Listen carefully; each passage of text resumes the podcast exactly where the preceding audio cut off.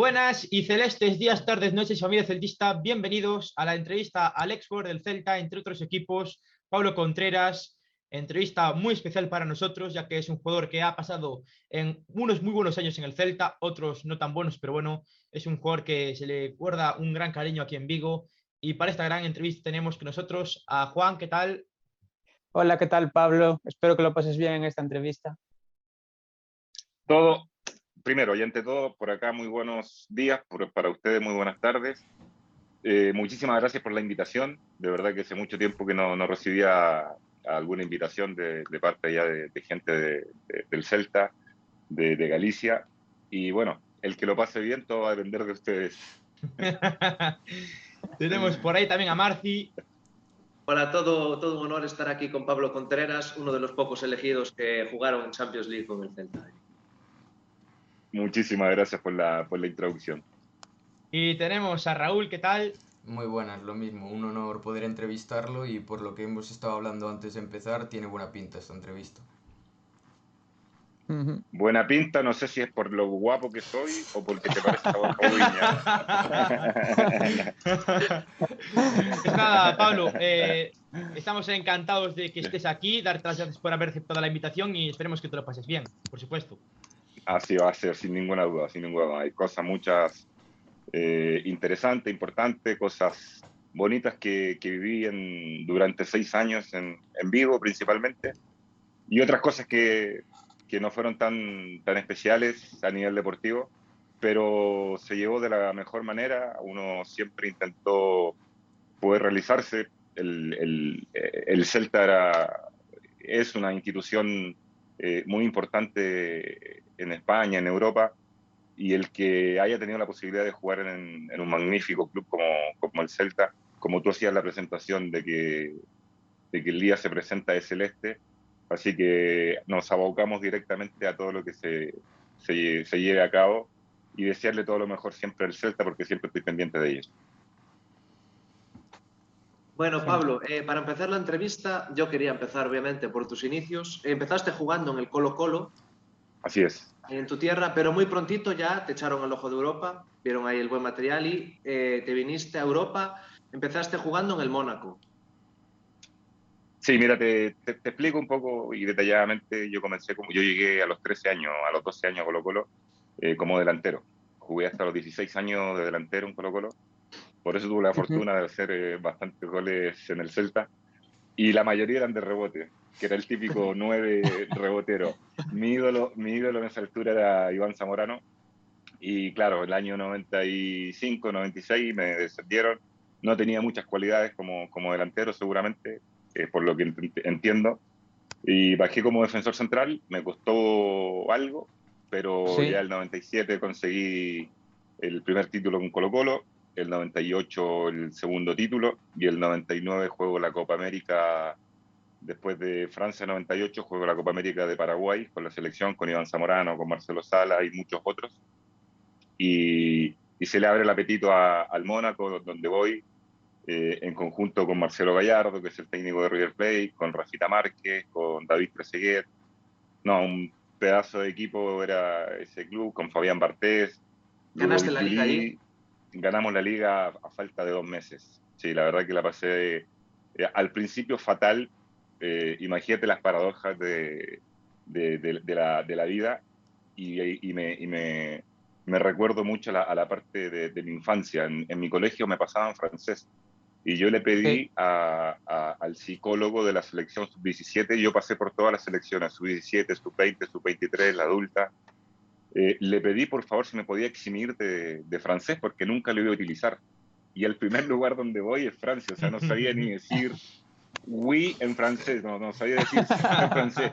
Me costó, me costó, me costó mucho, teníamos una profesora, a las dos semanas me quise devolver a, a Chile extrañaba mucho a mi, familia, a mis amigos, eh, al entorno, a la rutina que uno, que uno genera acá en, su país. Es otra cultura futbolística. Eh, mira, con decirte que voy a la primera cena de,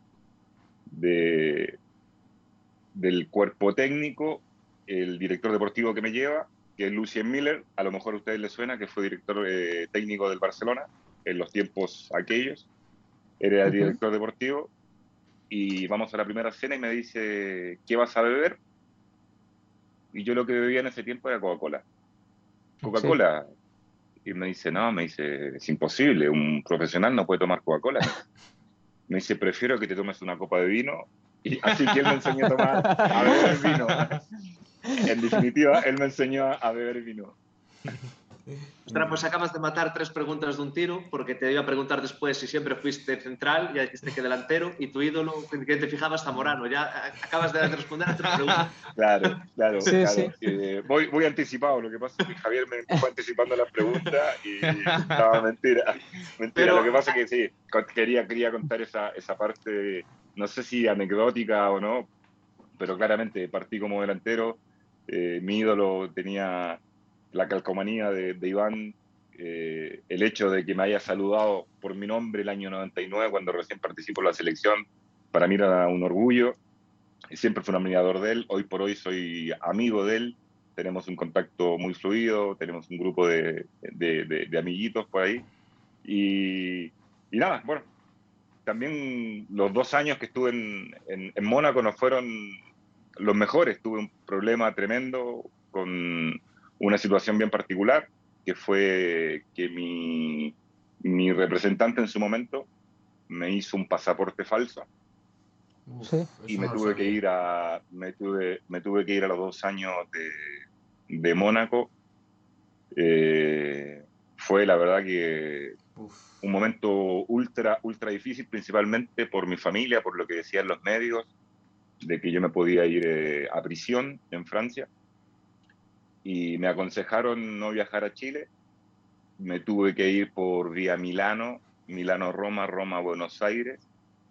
En Buenos Aires me estaba esperando el presidente de, Racing, a la cual le dije que no quería seguir jugando al fútbol. Ya tenía 21 años. Eh, y, y, me dijo, piénsatelo bien, consideramos que eres uno de los mejores centrales de, de Sudamérica. Eh, y le dije a mi representante que no seguía trabajando con él, producto de todo lo que me había hecho, que yo no estaba al tanto de ello. Eh, el primer, el primer eh, expuesto en esto fue, no sé si ustedes se recuerdan, La Bruja Verón, en la Lazio. Sí, sí, y el segundo, y el segundo, y el segundo soy yo en, en, Francia. Y para el Principado era, era muy complicado. Me habló el príncipe Alberto, eh, que tenía que abandonar el país eh, desde Mónaco me, me, mucho, me quedaba mucho más cerca San Remo, Milano, estaba a tres horas de Milano. Así que dentro de, de la inconsciencia que tenía para un chico que recién estaba iniciando su, su carrera futbolística, mi sueño, eh, me, me, agarró, me, me, coge el muñeco Gallardo, el Rafa Márquez, me hacen las maletas, me sacan las cosas mías y ellos mismos me llevaron hasta Milano en donde yo no cabía en sí la cosa que estaba aconteciendo. Y en Argentina tardaron una semana o diez días en, en convencerme de, quedarme eh, en Racing. Yo principalmente tenía el temor de lo que podía acontecer con mi madre, entonces necesitaba darle explicaciones a ella de lo que, de lo que había acontecido. muy duro, claro. Yo te iba a preguntar precisamente si habías notado, claro, una especie de bajón en tu carrera en, en Francia, bueno, en Mónaco en este caso, y por eso te habías ido a, a Racing, pero... No, no, no, no, no, para nada, para nada, para nada. Fue, fue un año, fueron dos años buenísimos en, en Mónaco, en donde pude jugar como lateral derecho, pude jugar como central, pude jugar de lateral izquierdo, con grandísimos jugadores. Eh, como te decía, habían jugadores que recién venían a salir del campeón de la Copa del Mundo del 98, como David Trezeguet, mm. eh, Lamouchi, eh, Ludovic, Juli, Fabián Bartés. Y, la verdad que se generó un ambiente increíble. Francia es un lugar especial y Mónaco mucho más. Pero fueron dos años increíbles los cuales se entorpeció, se, se enlodó todo con la situación del pasaporte. Y, te vuelvo a repetir, eh, llego a Argentina, intentan 10 días en convencerme, yo lo único que quería era poder hablar con mis padres, con mi madre principalmente. Me autorizaron siempre y cuando les firmaron un, contrato para que me quedara por seis meses en Racing. Y, y bueno, vengo a Chile y bueno, se pueden imaginar cómo me trataron. Eh, la verdad que lo pasé muy mal, que era la decisión mía de poder eh, dejar el fútbol, darle tranquilidad a mi madre que yo no había hecho, no había cometido ningún delito, sino que había en terceras personas. Y, regreso a Racing para, para debutar y lamentablemente tengo que debutar en Mar del Plata, no juego contra River. Nos fuimos a Bariloche, en donde me dice Mostaza Merlo, que fue el Mostaza de, del campeón de, del año 2001. Eh, me dice que iba a debutar con Boca esa noche y lamentablemente llega mi abogado a decirme que me había salido la sanción en, en Mónaco y, eh, y en Francia principalmente, que son dos leyes diferentes y que tenía que partir de inmediato a, a, declarar a la justicia. Y fue algo, algo que un chico de 21 años, sin haber cometido ningún error, el único error fue haber confiado en una persona y, y pasar por una situación bien compleja como es estar enfrente de la policía, enfrente de, de un juicio, eh, en donde enfrente de la policía, enfrente de un juicio deportivo, y me dieron dos meses y medio sin poder jugar a nivel FIFA y dos años sin poder ingresar a, a Francia. Y en esos cinco, en esos cinco o seis meses alcancé a jugar ocho partidos en Racing y aparece nuevamente Lucien Miller con el director deportivo del Celta en ese tiempo, eh, Carnero. Moncho Carnero. Sí. No, no, Moncho no, Moncho era el director técnico Félix. Del, del, segundo. Félix Carnero. Eso, sí, se me lió. Félix. Félix. Félix. Félix aparecieron en Buenos Aires a decirme si quería volver a, a, Europa y no la pensé dos veces y la verdad que pedí permiso en el club. Vine justamente después del partido que perdió el Celta contra el Zaragoza en, en, la final de Copa. Y tenía que regresar a los cuatro meses siguientes. Y es algo bien, bien, bien particular porque yo vivía solo en, en Argentina hasta, y más encima me llegó, me llevara a un hotel que se llamaba Francia. O sea, ya, no, ya no, quería, no, quería saber nada, no quería saber nada de Francia. Y, y, no, y no suelo comer mucho, pero me descuidé un poco en la comida. No sé, con, con Félix firmamos en marzo y yo tenía que regresar en julio cuando se volvía de la, de la, a la pretemporada. Y lo mío era pizza en la noche, empanada, eh, café con leche con facturas, que se utiliza mucho acá en las tardes, principalmente en Argentina. Y efectivamente llego el 21, el 22 de julio a, a Vigo y Feli me dice, hostia, me dice, ¿qué carajo te pasó? le digo, le digo, Feli, le digo, estoy bien, le digo, no, no me pasa nada, le digo, pensé que, no sé, alguna lesión, algo así. Me dice, no, me dice, súbete a la balanza. Claro, cuando me subí a la balanza, estaba en 81 y mi peso normal era 76. Y se llegó a dar cuenta de que, claro, entre lo asado, entre la empanada, la pizza, subí de peso. Y, y, lamentablemente, bueno, ese año, por, por, el cupo extranjero, no puedo, no puedo quedarme en el Celta, que estaba Víctor Fernández en ese tiempo. Bueno, eh, es mi turno. Yo ahora que ya tocaste eso, mi pregunta iba relacionada con, con las cesiones, eh, porque tú llegaste en 2001-2002 en esa temporada al Celta. Así es. Sí, y fuiste cedido a los Asuna y después fuiste al Sporting de Portugal. Entonces yo te quería preguntar eh, si te vinieron bien esas cesiones, o sea, si cogiste más ritmo, si te vinieron bien en cuanto a lo que fue después eh, tu gran paso por el Celta. Mira, yo me voy a sincerar, creo que me vinieron muy bien. Bueno, yo ya tenía la experiencia de haber jugado eh, en el Mónaco, que es un ritmo totalmente diferente, mucha colonia eh, africana, físicamente impresionante. Me puse bien, siempre me cuidé y, y yo tenía dos opciones, lo, lo hablé con el técnico, con, con Víctor Fernández, y me dice, tienes dos opciones donde, donde ir a cedido. Uno era Las Palmas, que un amigo mío, amigo, amigo mío de acá de Chile había jugado a Las Palmas y que me dijo que era el paraíso.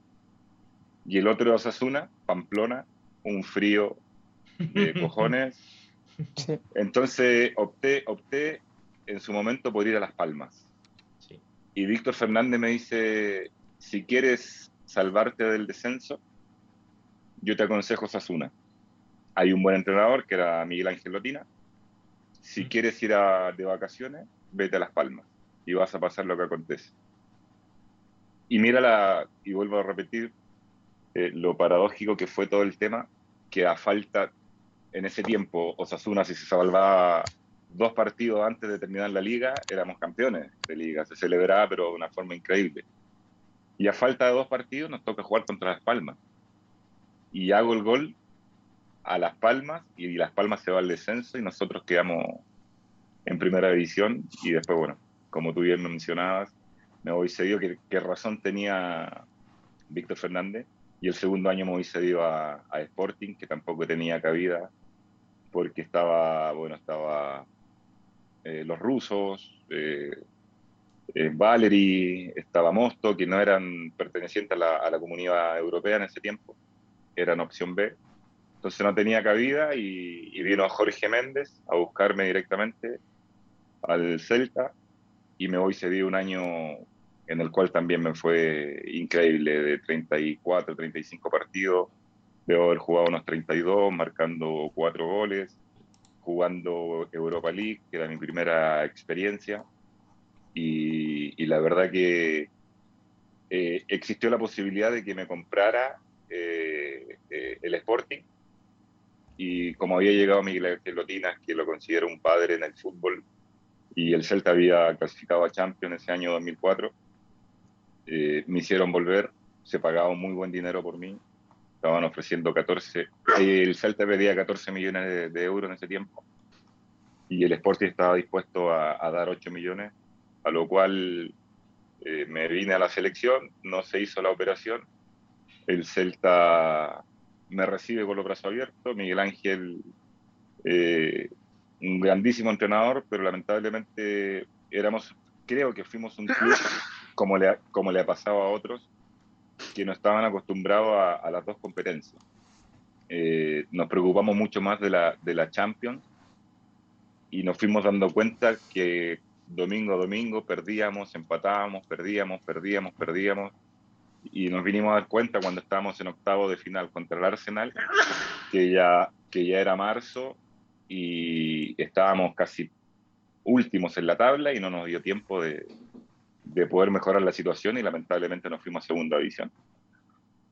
Eh, en el plano personal, Pablo, la primera temporada en Vigo no, no tuviste tanta, tanta continuidad como en el, como en el resto, ¿no? Eh, tuviste menos minutos, sí es verdad que en Champions participaste mucho, cinco partidos, pero, pero en Liga tan solo seis. Después ya sí que las siguientes temporadas tuviste ya mucho más protagonismo. Esa primera temporada a, a título personal, ¿cómo fue? Con, fue compleja porque también tenía una competencia, pero impresionante. Estaba Sergio en un grandísimo momento, más allá de que, de que haya venido de, de, una lesión de rodilla, que lo quiso el Madrid también en su momento. Estaba el Toto Berizo, un grandísimo jugador experimentado, seleccionado argentino. Estaba el Negro Cáceres. Eh, entonces, claro, tenía que compartir con ellos. Después llegó el gallego Méndez. Y, se me hizo difícil al principio crearme un espacio en el, en el club, pero el, la segunda temporada, como te digo, cuando llega Fernando Vázquez me dice que, que el equipo partía conmigo y, la verdad que de los 42 partidos, creo haber jugado 41, debe haber sido una suspensión por tarjeta amarilla. Y también tener que entender de, del sacrificio que, tiene que hacer el jugador en sí eh, y el sudamericano mucho más por el tema de los viajes con selección. Yo alcancé a estar 13 años con la selección, no me perdí un partido, eh, viajaba el día domingo, lunes, después del partido con el Celta, jugaba el miércoles, tenía que regresar el viernes para llegar al sábado a concentrar y volver a jugar el domingo. Entonces, eh, pero como te digo, siempre me cuidé, entonces mi físico me permitió poder rendir, considero yo, a, lo, a los niveles que, que mejores pude Habrá muchos que no les haya gustado, habrá muchos que, le, que les habrá gustado, pero yo me quedo conforme con, con la carrera que, que, pude realizar tanto en el Celta como en, como en diferentes otras instituciones en Europa. Yo alcancé a estar 15 años en Europa. Pues yo te quería preguntar por el tema de, claro, tus inicios en el Celta, porque tú venías de estar cedido en Osasuna y en un club grande de Portugal como es el Sporting, jugando muchos partidos. Entonces llegas al Celta que vale, jugáis Champions, pero es un año que tú personalmente no juegas mucho, que encima descendéis, entonces tú, después de venir de dos años de un equipo grande que te intentó fichar, de jugar en Osasuna, te ves en un equipo que baja, te ves en segunda, en algún momento dijiste, tu madre mía, ¿dónde me metí? Me arrepiento de haber fichado aquí porque yo estaba jugando muy bien en Portugal, en un equipo grande, ahora bajo, voy a un equipo, no juego, descendemos, ¿te arrepentiste de fichar en ese momento? Y, y, lo peor es que me, de los 365 días del año, llovió 364. Así que imagínate, imagínate mi pensamiento. Ah, y encima lo que dijiste tú, yo no caía en la cuenta de que, claro, al estar en segunda, no se para la liga con las selecciones y tú dabas más vueltas que una peonza ese año, supongo. Claro. claro, así es, así es, así es. Sí, fue muy, fue, fue muy complicado, pero cuando Fernando Vázquez me dice que él me iba a ser un gran jugador, que confiara en él, la verdad que vino gente nueva, vino el caso de David Silvita, que ascendemos con él, con David Silva. Mm. Eh, bueno, estaba Fabián Canovio, había sí, un Silva pedazo... fue al año siguiente. Silva nos ayudó a Al año siguiente cuando en Europa nos en Europa. En segunda no estaba. Llegó al año sí, siguiente. Sí, tiene razón. Sí, tiene razón. Eh, fue un año complejo. Brisas estuvo conmigo, que lo acogí muy bien al griego. Eh, hicimos una grandísima amistad que después terminé jugando en, en su equipo en Grecia. Eh, fue un año complejo. Eh, no sé si ustedes se acuerdan, nosotros ascendemos a falta de cuatro o cinco fechas, jornadas, mm. y pasa el problema de, del chico este que no me recuerdo ahora. Tony Moral. Con, Dani, con Sabino López. Tony. Con Tony Moral, con Tony. Y tenemos el conflicto este de, con Sabino, que Sabino nos dice, bueno, lo único, nos faltaban dos partidos y todavía no ascendíamos, porque ya habíamos ascendido hace cuatro, nos, nos quitaron tres puntos. Y Sabino nos dice, la única solución, dice, es ganar. Ah, el negro Cáceres, el negro Cáceres se lo quería comer.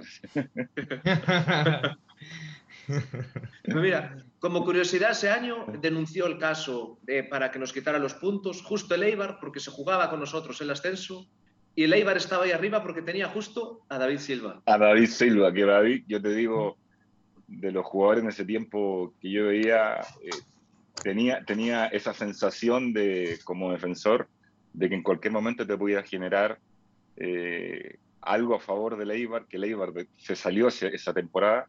Hmm. Y bueno, tuvimos la suerte después de, no recuerdo cuál, cuál fue el resultado que tuvimos en, en Balaídos, creo que fue 1 a 1 o 1 a 0 o 2 a 1, por ahí si no me equivoco.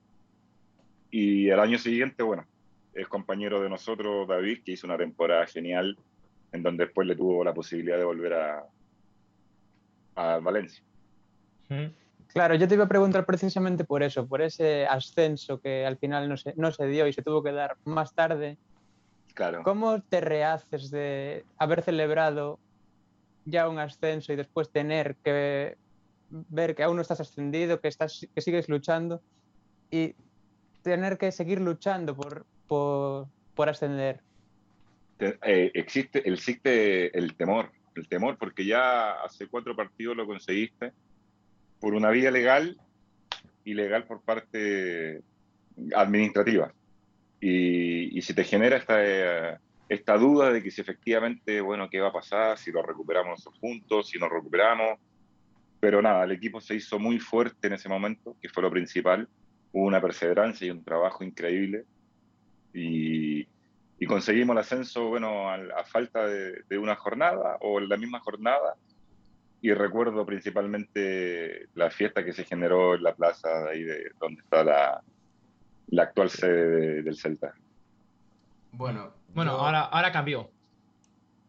Eh, yo ahora te, te, quería hacer una pregunta más así sentimental, porque te quería preguntar, porque te quería eh, hablar sobre jugar la Champions con el Celta, pero estuve informándome y vi que has jugado la competición europea con prácticamente todos los equipos con los que has estado. Entonces yo te quería preguntar, porque nunca he tenido la oportunidad de hablar con un jugador que ha disputado partidos en Champions, ¿qué siente un jugador la primera vez que está allí en el campo? Y escucha ahí el himno de la Champions y que estás allí, o sea, ¿qué, ¿qué significa para un jugador poder jugar una competición de tal magnitud? Mira, yo recuerdo, recuerdo eso, lo jugué la primera vez con, con, con el Mónaco. Y, y, ese mismo año me tocaban la, las Olimpiadas, que también fuimos terceros en las Olimpiadas de Cine 2000. Eh, y el año 94 yo veo jugar al, al Ajax de Bangal y, y, vi también por primera vez jugar a, a, mi ídolo, a Iván Zamorano, jugar una Champions con, con el Madrid. Y te juro que hasta el día de hoy se me pone la piel de gallina pensar, escuchar el himno. Eh, en la primera oportunidad que, que, me tocó participar, que fue en el Mónaco, eh, inevitablemente no, era imposible no, que no se me cayeran unas lágrimas y, y, para que mis compañeros no se dieran cuenta, yo necesitaba ver lo que yo miraba en televisión, que era esa pelota eh, al medio del semicírculo, eh, cómo flameaba y la quería mirar. Quería mirar a los chicos cómo flameaban ese balón eh, de género y, y, la verdad que después tuve la posibilidad de jugarla con el Celta, con equipos grandísimos, enfrentarme al Milan, que le ganamos mismo eh, en, el, en el estadio en, en Milano. Ciro. Con el eh, Olympiacos también jugaste y con el PAOK. Con, Olim, con el Olympiacos, con PAOK, con Sporting también jugué eliminatoria de Champions contra el Inter de Milán. Entonces, la verdad que es una experiencia increíble. Yo creo que eh, a veces acá me critican cuando, cuando hago mención con respecto a, a qué es más importante. Naturalmente, uno cuando, cuando se inicia en el fútbol, eh, el ideal es poder jugar en sus selecciones, poder jugar en su, en su equipo de nacimiento, el poder jugar Copa América, el poder jugar un mundial, que es lo máximo, mm. es la máxima aspiración de, de, de, de, un jugador. Pero sigo insistiendo que, que, una de las competencias más bonitas del mundo, por todo lo que conlleva, por todo lo que se realiza, por el respeto que se genera eh, con el público, eh, es la Champions. Y la Champions, la verdad, que no la cambio por nada. Yo tuve la suerte también de. Mira, creo, creo ser el único chileno que jugó eh, todas las competencias del mundo. Jugué la Copa Libertadores, la Copa Sudamericana, la Copa América, la Copa del Mundo, la Champions League, la Europa League, la antigua Copa UEFA, la, y terminé también en Australia y terminé en Australia jugando la, la Champions australiana, eh, la Champions League asiática. Sí. Casi nada. Eh, esto lo desconozco. ¿Llegaste a jugar mundial? Sí, sí, sí, al, sí, alcancé a jugar el Mundial de Sudáfrica el 2010, que sale campeón claro, eso... de España. De hecho, nosotros, nosotros estábamos en el grupo, de, era, era Honduras, Suiza, España, Chile. Hmm, y estuvimos, estuvimos a un paso de dejar eliminada a España. Si España empataba con nosotros ese partido, quedaba eliminada, imagínate lo que terminó consiguiendo. Sí, porque había perdido contra Suiza, si no recuerdo mal. Claro, claro. Jugar un mundial otros Y ganó Honduras. ¿no, Pablo? jugar un mundial debe ser otro sueño de niño. Es un mundial, es un, es un sueño hecho realidad. Tuve la suerte de, de, participar de la generación dorada, como se la llama acá en Chile, que es el caso de Alexis Sánchez, de Arturo Vidal, Gary Midel, Claudio Bravo, Jorge Valdivia, muchos otros. Compartir un vestuario y un entrenamiento con Marcelo Bielsa, eh, que la verdad que me dejó mucho. Eh, pero a la vez no lo disfrutamos como, como a lo mejor otras selecciones lo, lo podrían haber disfrutado. No por haber quedado eliminado en octavos con Brasil, sino que principalmente porque Marcelo nos alejó, pero totalmente de todo lo que era el ambiente mundialero. Con decirte que la familia nos podía visitar 20 minutos porque estábamos lejísimos en Nell Street, pero la verdad que el trabajar con él fue enriquecedor, de pertenecer a, la, a esa generación dorada que después consiguió dos Copas Américas que lamentablemente no pude estar ahí, pero me siento partícipe de ello. Eh, pero entrenábamos a diario eh, y hay algo muy particular que, que te marcaba Marcelo Bielsa. Eh, él entrenaba dos equipos, se entrenaba uno a las 9 de la mañana y el otro a las 10 y por la tarde a las 4 de la tarde y a las 5 de la tarde. Eh, pero el que se levantaba más temprano era el titular, entonces uno miraba al costado, yo miraba a mi compañero y veía que no se levantaba. Salía por la puerta porque nos levantaban al desayuno y ya veíamos que estaban entrenando, entonces yo ya sabía que no iba a jugar ese partido. Eh, y, era, y era el formato que, que, utilizaba Marcelo, que uno decía por la noche, ojalá que sueñe conmigo y, y me, hagan, y, me hagan tomar desayuno más temprano para poder entrenar con ellos.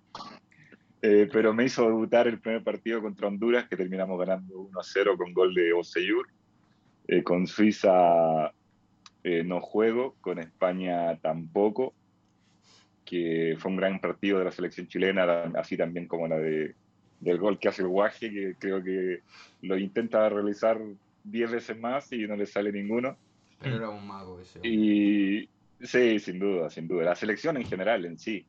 Eh, compartí también ahí con, con David, eh, con Silvira, que era, ya, también estaba en la selección. Y, y, después me toca jugar contra Brasil, que lamentablemente eh, nos quedamos eliminados. hicimos un gran primer tiempo, pero Marcelo nunca claudicaba en su formato de juego, en su ideología de juego, era al ataque, al ataque, al ataque. Y los que la sufríamos eran nosotros, como defensores. Pero la verdad que fue una experiencia impresionante, más allá de, como te decía, de no haber podido disfrutar con mi familia, de no haber hecho un, un safari, por ejemplo, no, nada. Eh, eh, creo que fuimos la única selección estúpida en, estar en Sudáfrica que nos diera, que nos permitiera una noche ir a, de cena y comer sushi. Imagínate, somos los únicos estúpidos que comieron sushi en Sudáfrica, un dolor de panza, dos días seguidos, Así que, pero nada, son, son cosas que hoy, hoy uno se recuerda y te da risa. Pero el hecho de, mira, nosotros llegamos anoche a Nelsprit y, y, con Marcelo trabajábamos mucho. Marcelo muy metódico para, para trabajar. Eh, en la charla de antes de un partido eh, no era no era una charla de que Pablo tienes que jugar así, Boseyur, el lateral izquierdo, el volante, tiene no, era una charla motivacional. Y nosotros cuando llegamos anoche a Nelsprit, y no sé si ustedes se, recordarán, lo más probable es que no, pues son muy jóvenes, el 2010 hubo el mayor terremoto en la historia de nuestro país. Sí, sí, sí. sí. sí, Fue un, un 8,9, un 9,1, algo así. Para nosotros los temblores esto es normal, para ustedes no, un 5, para nosotros es, una copa de vino, te marea, pero no, nada. Eh, eh, allá en Europa se respeta mucho más lo que lo, arquitectónico, la historia. Entonces nosotros estamos más preparados. De hecho, yo estoy, estoy acá en un piso 23, que es el último piso, y siento los temblores fuertes, pero son antisísmicos. Y, efectivamente nosotros íbamos representando, mira, no, me, acuerdo perfecto, nosotros nos fuimos un día lunes a, a Sudáfrica con más de dos millones de personas que nos seguían hasta el aeropuerto, tardamos en, en tres kilómetros, tardamos una hora en salir del predio de, la selección, una cantidad de gente tremenda, eh, emocionante. Y ver el asiento de, tu avión con tu nombre, no, la verdad que fue una pasada y llegar a, a, primera noche, eh, cenamos, después teníamos entrenamiento con Marcelo sobre las 9, 10 de la noche con luces artificial y él nos da su arenga típica de, de lo que significaba representar a nuestro país, que fue prácticamente lo que nos dijo. Ustedes saben a qué están representando, ustedes están entendidos de lo que ocurrió en Chile hace poco tiempo atrás con respecto al terremoto, mucha gente desvalida.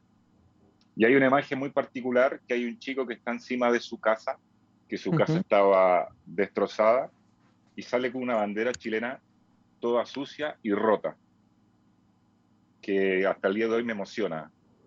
Y, y después de 40 minutos de estar hablando sobre lo que nosotros representábamos en ese momento al país, eh, un bálsamo eh, de, alivio para, para, la situación que está viviendo el país después de mucho, mucho tiempo que no se iba un mundial del año 98, eh, y nos saca a entrenar y, le dice, y nos dice, y les tengo una sorpresa. Y la sorpresa era que estaba a media asta la bandera del chico, toda rota, toda sucia. Y te juro que en ese momento yo creo que los 23 jugadores que estábamos eh, en la concentración, si empezaba el Mundial en ese tiempo, nos podríamos haber peleado con hasta, hasta con 11 leones y hubiésemos ganado. fue una emoción tremenda, la verdad que las palabras que te entregaba Marcelo en cada momento, que, que te llegaban mucho al jugador más allá del buenísimo y grandísimo entrenador que es. Después, el año siguiente de, la, de la, Copa del Mundo, del Mundial, jugaste la, la Copa América con, con, Chile también, ahí tuviste más, más minutos, ¿no? Fuiste más importante, y al final conseguiste Sí. la primera, la primera fase. Sí, consi- co- considero que, que nosotros ya veníamos con los recibos de, de Marcelo. Empezamos a trabajar con, con Claudio Borgi, con el Vichy. Eh, y nos quedaba los recibos que, que- que- que teníamos de Marcelo, el trabajo, el formato de juego, siempre ir al ataque. Tuvimos un partido amistoso eh, en Francia, una grandísima Francia, que empatamos uno a uno en, en Estrasburgo, creo. Y después se nos viene la Copa América, que considero que, que era la primera Copa América que la, que la merecíamos, ya que en el camino había quedado Argentina, había quedado Brasil, y lamentablemente nosotros tenemos la mala fortuna que si jugamos ese partido 10 veces más, lo ganamos las 10, perdemos con Venezuela en semi. Y después venía Uruguay y Paraguay. Bueno, eh, yo, voy a volver un poco al- a la etapa del Celta porque quería hacerte un par de preguntas más importantes, pero bueno, como seguimos avanzando en tu carrera, se me quedaron un poco en el tintero, pero bueno. En la temporada eh, 2007-2008, que cuando, como tú bien dices, jugando UEFA descendimos otra vez, eh, en 2007-2008 yo recuerdo, era mi primer añito de socio, y para ser segunda teníamos un equipazo. Teníamos, estabas tú en un principio, aunque te fuiste después. Estaba Lecky, que era eh, en la zaga un centralazo también. Teníamos a Diego Costa, a Mario Suárez, a Pinto en la portería. Teníamos Rubén. a... ¿Qué? Rubén, Rubén también, que venía. Pero bueno, te quería poner a ti como Lecky de centrales titulares. claro, claro, venía. Es que lo que pasa es que yo jugué, yo jugué muy poco el 2007. Sí, sí, por- sí, porque 2007, fuiste a mitad de 2008 temporada. tuve, tuve, tuve un conflicto tremendo con que ya lo solucioné, porque me lo encuentro en los partidos por la paz, que estoy, soy perteneciente a- al Partido por la Paz, eh, a la escuela del Papa Francisco, entonces me toca participar de esos partidos. Y me lo encontré hace un tiempo atrás eh, a Stoico, que Mm. ustedes ya lo recordarán también. Eh, tuve un encontrón fuertísimo con él, el cual también se venía el conflicto de la ley concursal Sí. Y, y se me recomienda que en diciembre, bueno, estaba López Caro, si mal, si mal no recuerdo. López Sí, Caro que- es- el pero Sto- me- Stoikov se aguanta pocas jornadas. Claro. y yo, y yo no jugaba con él, yo no jugaba con él. De hecho, yo planeaba mi fin de semana para salir con la familia a hacer algo. Incluso Matías tampoco jugaba en ese momento. Eh, Sí. Diego Placente tampoco jugaba en ese momento, que Diego también Jugaba, jugaba Agus titular, aquel chico del Jugaba Castillo. Agus. Claro, si vinieron tres chicos, de, el hijo de Michel. Adrián. Adrián, Adrián. sí. Mm. Claro, entonces nosotros planificábamos los fines de semana para, para hacer actividades familiares y no, no, no, no jugábamos, no nos tenían en cuenta. Y el año siguiente, bueno, viene López Caro, el cual mm, me lo gano a pulsar porque no comencé jugando, eh, jugaba Matías y jugaba otro, y en entrenamiento, entrenamiento me entregué todo lo que más pude. Y se me da la, la posibilidad, no empezó de, buen, de buena manera López Caro, eh, perdía, ganábamos, empatábamos, perdía más de lo que ganaba. Y me toca jugar en Gijón, que era mi primer partido en Mm. conjunto al Flaco Lequi, gran amigo. 0-1 gol de Ocas, recuerdo ese partido. 0-1 gol de Ocas, así es, de un grandísimo encuentro en el cual el míster quedó contentísimo conmigo, ya me había visto en entrenamiento y de hecho él mismo me dice, yo la verdad que eh, me sorprende mucho el hecho de que haya jugado tanto tiempo y que hoy por hoy eh, eh, la directiva no te quiere hacer jugar. Le digo, no pasa nada, le digo, mister, le digo, después lleva una decisión de usted. Si la directiva considera que no debo jugar, entiendo que usted es el, encargado en, eh, a sus jugadores. Y ocurre algo bien particular, juego el partido, ganamos, hago un cometido bueno, que por cierto le mando un mensaje a la gente de Gijón que olvidé mi anillo de, matrimonio, que por más que ya no esté casado, a ver si me lo encuentran. si lo encuentran por ahí, si me lo pueden mandar a Chile. y, nada, después tengo otro partido también muy bueno eh, por Copa del Rey. Y después nos vamos a, a Tenerife.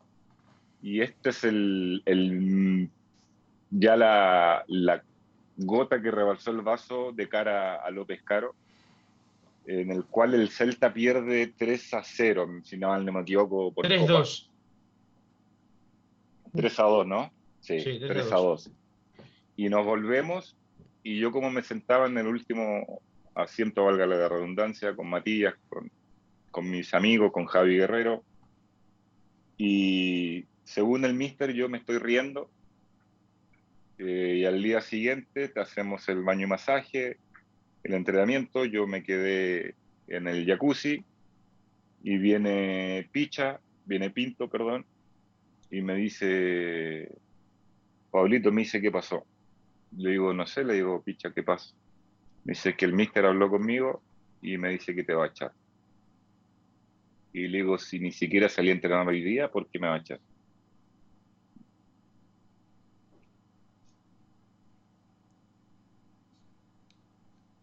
¿Qué pasó? ¿Por, qué, por, qué me, ¿Por qué me va a echar? Ah, y viene Juanjo a buscarme y me llama a la, al vestuario del mister, la oficina del mister, y me dice, sin mirarme, me dice, usted no sigue más con, con nosotros, así que vaya a hablar con la dirigencia que eh, le rescindimos el contrato. Entonces le digo, pero mister, ¿qué pasó? Le digo, ¿qué hice? Que algo más le hice. Si hace dos semanas atrás usted mismo me dijo que me quería renovar, que contaba conmigo, que estaba contento con mi trabajo, que había sido súper profesional, y ahora me dice que me tengo que ir. No, me dice porque te, te cogí, me hice riéndote después de una derrota. le digo, tendría que echar a todos, le digo, mister, entonces. Pero bueno, le digo, eh, asumo mi responsabilidad, le ofrezco mis disculpas, eh, me despedí de mis compañeros, me fui a la sede, hablé con el presidente y, y, el encargado de finanzas. Y el encargado de finanzas me dice, mira Pablo, ¿sabes que es un buen momento para, para irte? Me dice porque te voy a informar que el próximo año el Celta se va a ley concursal y me caes bien y no quiero que, que tengas el problema de, de, no cobrar tu sueldo. Así que llegué a un acuerdo con el, con el club. Fueron los primeros, la primera vez que me quedaba sin equipo y te juro que con 27 años sin saber qué hacer, que lo único que, sé, que sabía hacer en ese momento era jugar al fútbol eh, estuve cuatro días sin eh, cesante.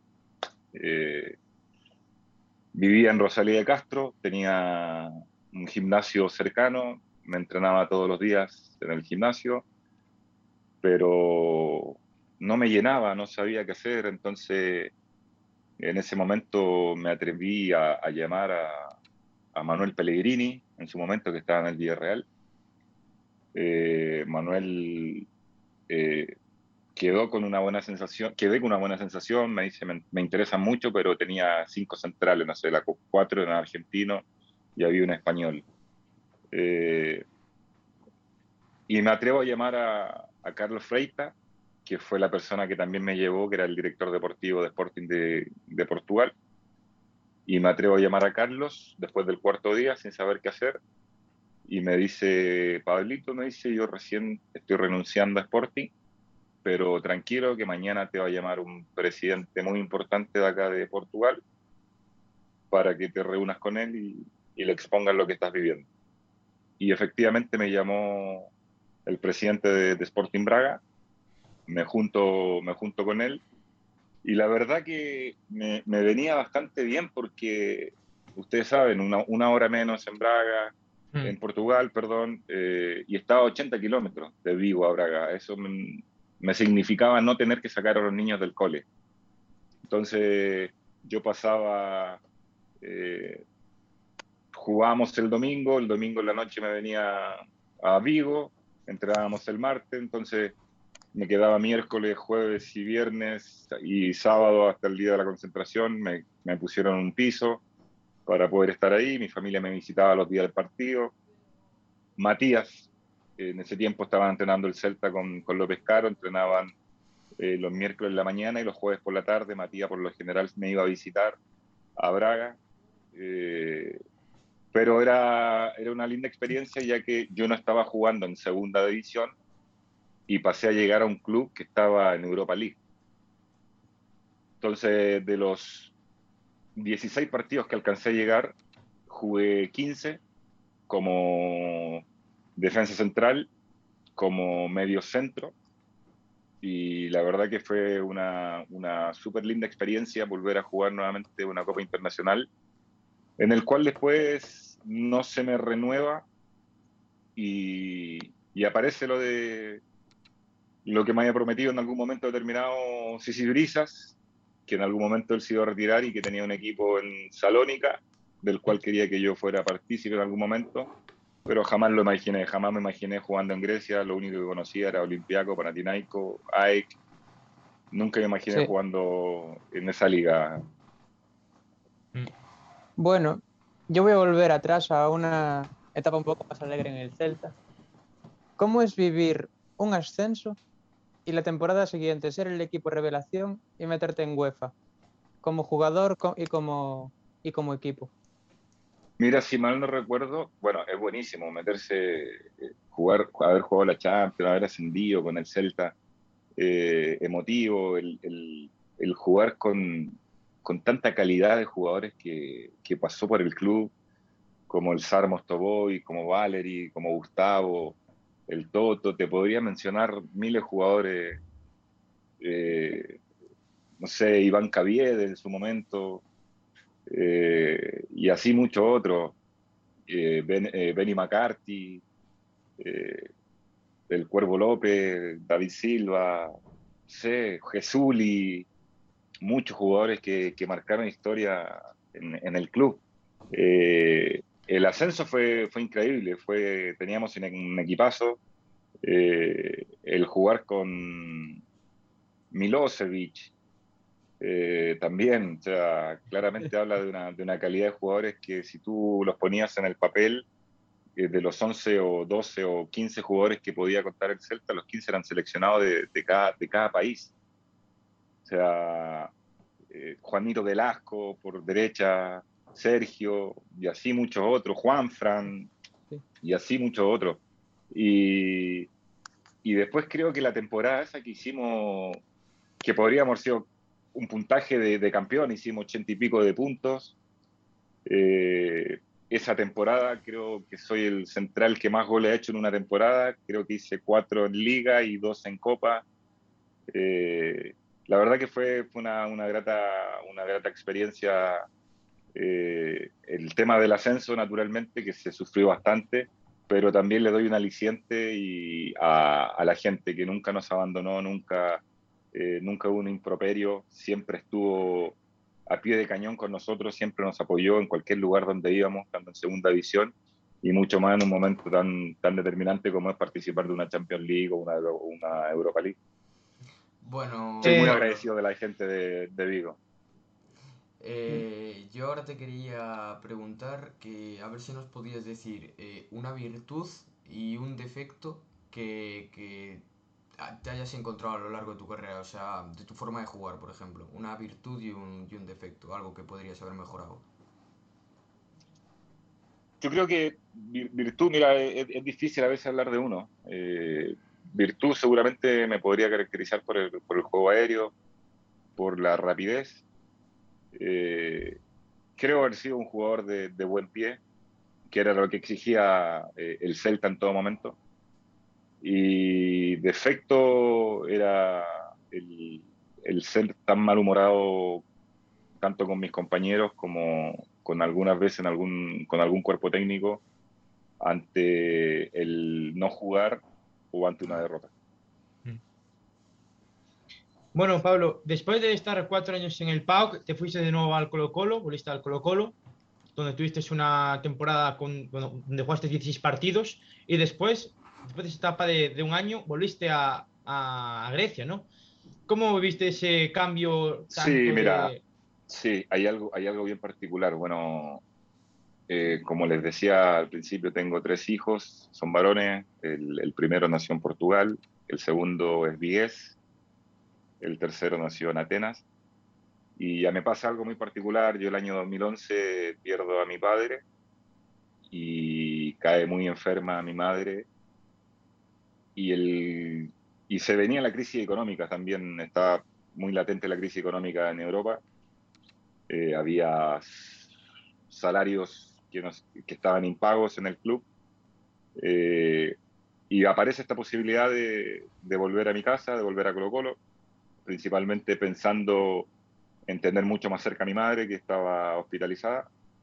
Ella eh, fue dos veces trasplantada de válvula de corazón, además de tener EPOC, que es por sobre el asma y hablo, lo hablo con la familia y, nada, venimos, venimos al club, venimos a Colo Colo, donde las cosas no corrían de la mejor manera. Colo Colo es un equipo como, como el Madrid, es un equipo popular, es el equipo más popular del país, que siempre tiene que estar peleando el torneo, la liga fin de semana, fin de semana, las cosas no corrían bien.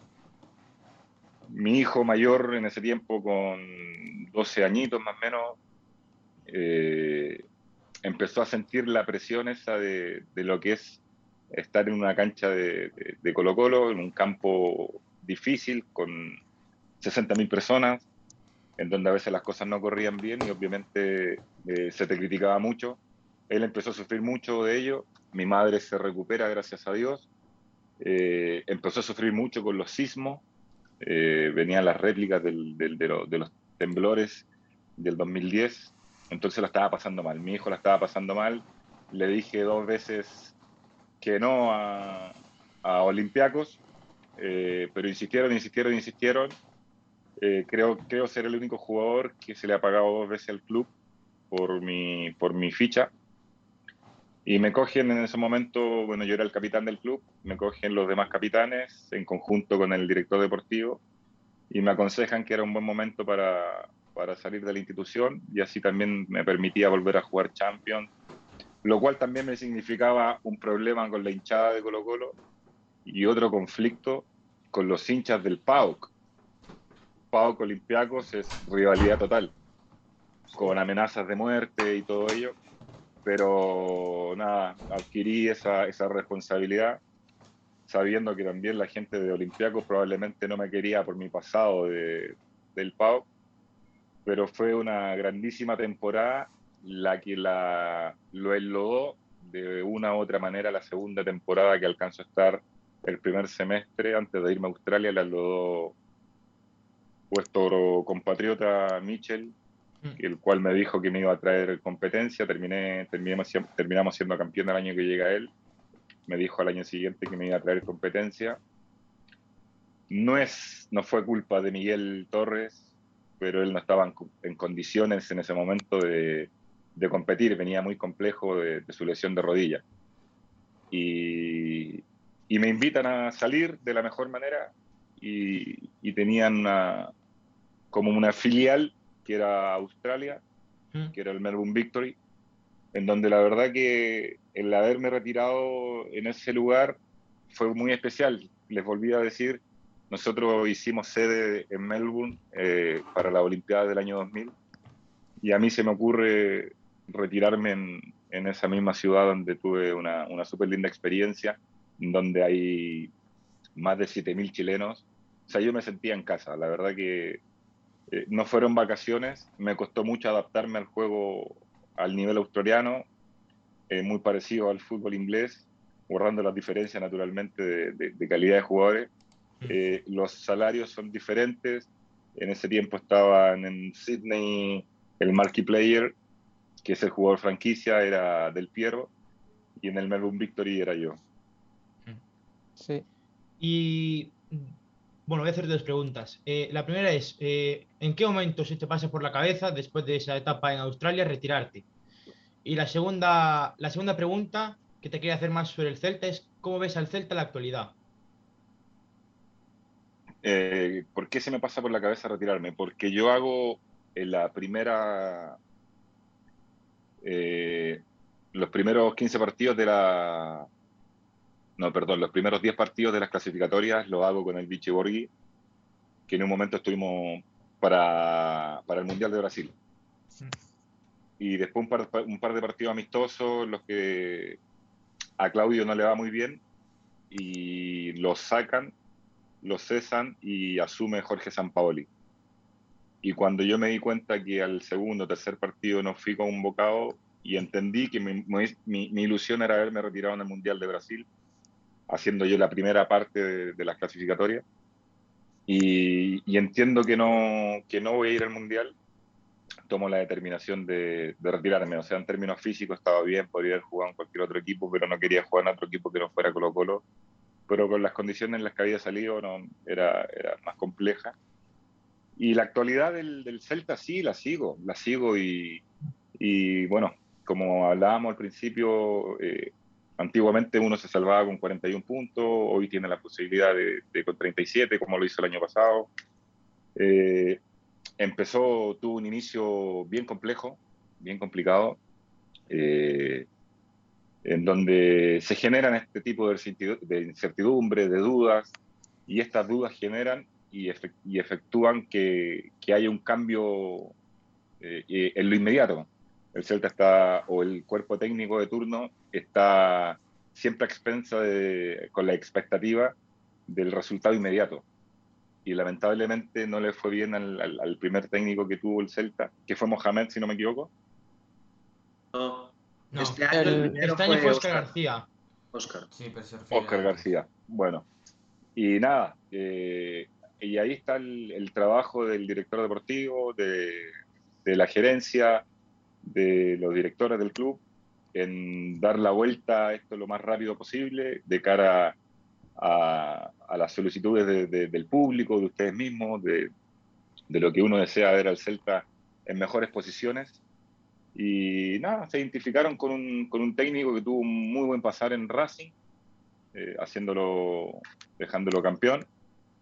Un buen pasar en, en Internacional de Porto Alegre, Sí. en el cual a él le apetecía mucho, él ya era- había sido jugador del Celta, yo no alcancé a jugar con él, con Coudet, y, y nada, deseándole, deseándole siempre al, a- al club, a la institución, cada vez que he tenido la posibilidad de, de aparecerme por Vigo, que ya hace bastante producto de todo lo que estamos viviendo, eh, me puedo dar una vuelta por la sede, saludar a, a mi amigo Borja, que ahora está del otro lado de la, de la cámara, a Borja Uriña.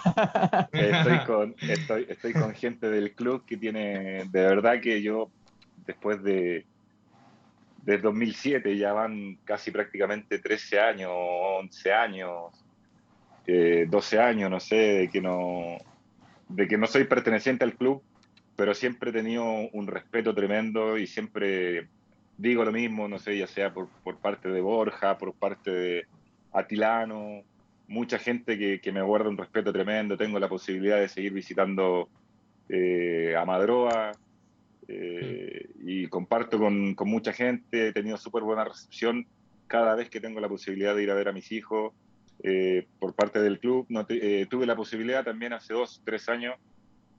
Yo por lo general, como les decía, me quedo en un hotel ahí en el Casco Viejo o Casco Belio, como le quieran llamar ustedes. Y, y cercanamente eh, a media cuadra o dos cuadras, una cuadra más o menos, vive el presidente eh, Mourinho, en lo cual me lo encontré, lo saludé gratamente y tuvo unas palabras súper eh, gratas y sinceras hacia mí. También me lo encontré a Félix Carnero, que pasea a su perro por ahí por, por la playa.